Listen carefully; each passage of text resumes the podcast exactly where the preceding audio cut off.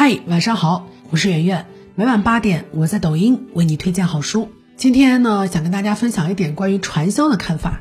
最近有一个神童火了啊，他的这个简历上写说他十四岁啊，是浙江人，全球华人青少年领袖学习会创始人，出版过好几本书，一天能够写三百首词牌，两千首诗。和一天能够写一万五千字的小说，目前演讲观众最多人数是三千人，各种比赛都拿过冠军。这个女孩呢，打扮成熟，演讲浮夸，说是十四岁，但是穿的衣服跟她的行为举止很像一个成年人。那种浮夸的演讲当中，有一种很熟悉的味道，就是传销。记者后来采访他父亲，说怎么一天写出两千首诗的呀？他爸爸坚持认为说，我们孩子写诗的能力是真实的。一下子就让我们明白了为什么孩子会变成这样，因为父母没有文化，却偏偏有了钱，想让孩子成功，就送孩子去那种动辄上万的传销班。传销班很贵的，真的不是穷人可以去的地方。可是，在那里学会了什么呢？学会了过度包装，还学会了装模作样。那个小孩真的太可怜了，我一点都不觉得他可笑，我觉得他其实没有什么错。要知道，每个小孩都只是任大人打扮的模特而已。他呢，从小被一群大人打扮成一个滑稽的样子，然后给另外一群大人笑。他的视频在网上已经不知道被群嘲过多少次了，也不知道这样的群嘲对他的生活有没有什么影响。所以，如果你看过那个新闻，请你记得，错误不在孩子身上，一切的问题都是大人的问题。搞不好把这个女孩的爸爸拉出来演讲一番，也同样的一个范儿。我记得有一年我去给演说家做海选的评委，现场来了一个非常疯狂的选手，他一站上台就大声的嘶吼，说想成为亿万富翁的家人们，请说 yes。然后我们所有的评委面面相觑，现场一片安静。但是传销培训出身的人心理素质都非常的强悍，他们不断的被灌输了一个思想，就是永远都不要在意别人的眼光。这位疯狂的选手，他足足吼了五分钟，毫发无伤的下台了。台下我就问他，我说你这一套哪儿学的？他说徐鹤宁。我说谁是徐鹤宁啊？那你学成这样得花多少钱？他说九万八。我就告诉他说，其实你不用花这么多钱，你几十块钱买一本影响力，然后呢看看传销视频就可以了。我在演说家比赛之前打算学一下演讲，在百度上搜“演讲”这两个字，出来的全是亢奋的销售的卖课的视频，他们其实挺厉害的。每个人身体里面呢，都安置了一些固定的行为模式，某一些信号和刺激会引发一些想法和行为，这个过程会发生在潜意识当中，你未必知道。比如说看到贵的，你就会下意识觉得质量更好，然后很多商家呢就利用你的这种自动的行为模式，做出了高端系列，那把你的韭菜就给割了。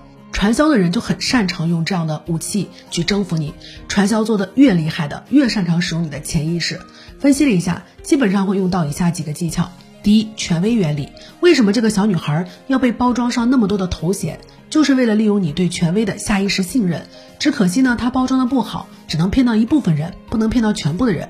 大家千万别小瞧 title，也就是这种名号的影响力。我们娱乐圈有个朋友吐槽说，戛纳电影节呢，现在花十几万就能蹭个红毯，然后呢，红毯最后走的全是微商以及传销演讲师。我知道的一些知名的主持人，他们只要花几十万就能够一起进餐。那些花这个钱的人，就是为了拍一个一起进餐的照片。还有一些名人开课，其实不是为了讲课，就是为了售卖这种权威。有一次呢，我们演讲课有个学员课下找我说：“袁老师，我们想用您的名字给我们机构宣传一下。”我说：“不可以啊，我不知道你的机构怎么样。”他就很疑惑的走开了。后来他才告诉我说：“其实很多老师卖课贵，就是为了卖合影、卖人脉、卖这种背书。”我说：“不好意思，我不知道。”他说：“没事没事，您的线下课太便宜了，应该也不是为了卖这个。”权威原理时时刻刻都在发挥作用。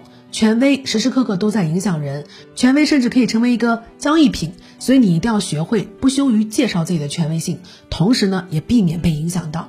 传销用到的第二个心理呢，叫短缺心理。我有一次看一个传销的老师做演讲，他在演讲的最后售卖他的课程名额，他说现场只有三十个，然后鼓励那些要报名的人上台去。你就会看到人们争先恐后的跑上去了。最绝的是有一次有一个老师说他的课程一百万，但现场只需要九万八。那么这个优惠呢，只持续十秒钟。这十秒钟之内有谁愿意报名就过来，如果不报名的话就会失去这个机会。然后他真的在现场倒数十九八七六，然后大家都呼啦呼啦的上台了。这就是利用了你的短缺心理。第三种影响力的武器叫做从众。我在直播间里面分享书的时候，就会发现，一本书如果买的人多了，就会卖得更好。所以在直播的过程当中，你会看到一种效应，就是卖得好的越卖越好，卖得不好的越卖越不好。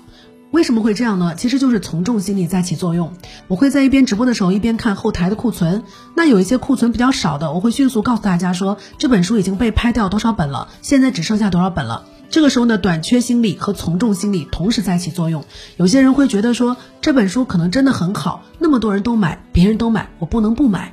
同时，它剩下的库存又不多，这种短缺心理在起作用，那么购买的人就更多了，很迅速，这个品的库存就没有了。所以大家不只是要在被传销的时候注意啊，同时在直播间购物也要注意，你需要就买，不要被这种从众心理所影响，好吧？我好像是拆了自己的台，还是欢迎大家来我们的直播间。传销人经常会使用的第四个武器呢，叫做喜好。人们总是愿意答应自己喜欢的人提出的要求，这是很自然的事情。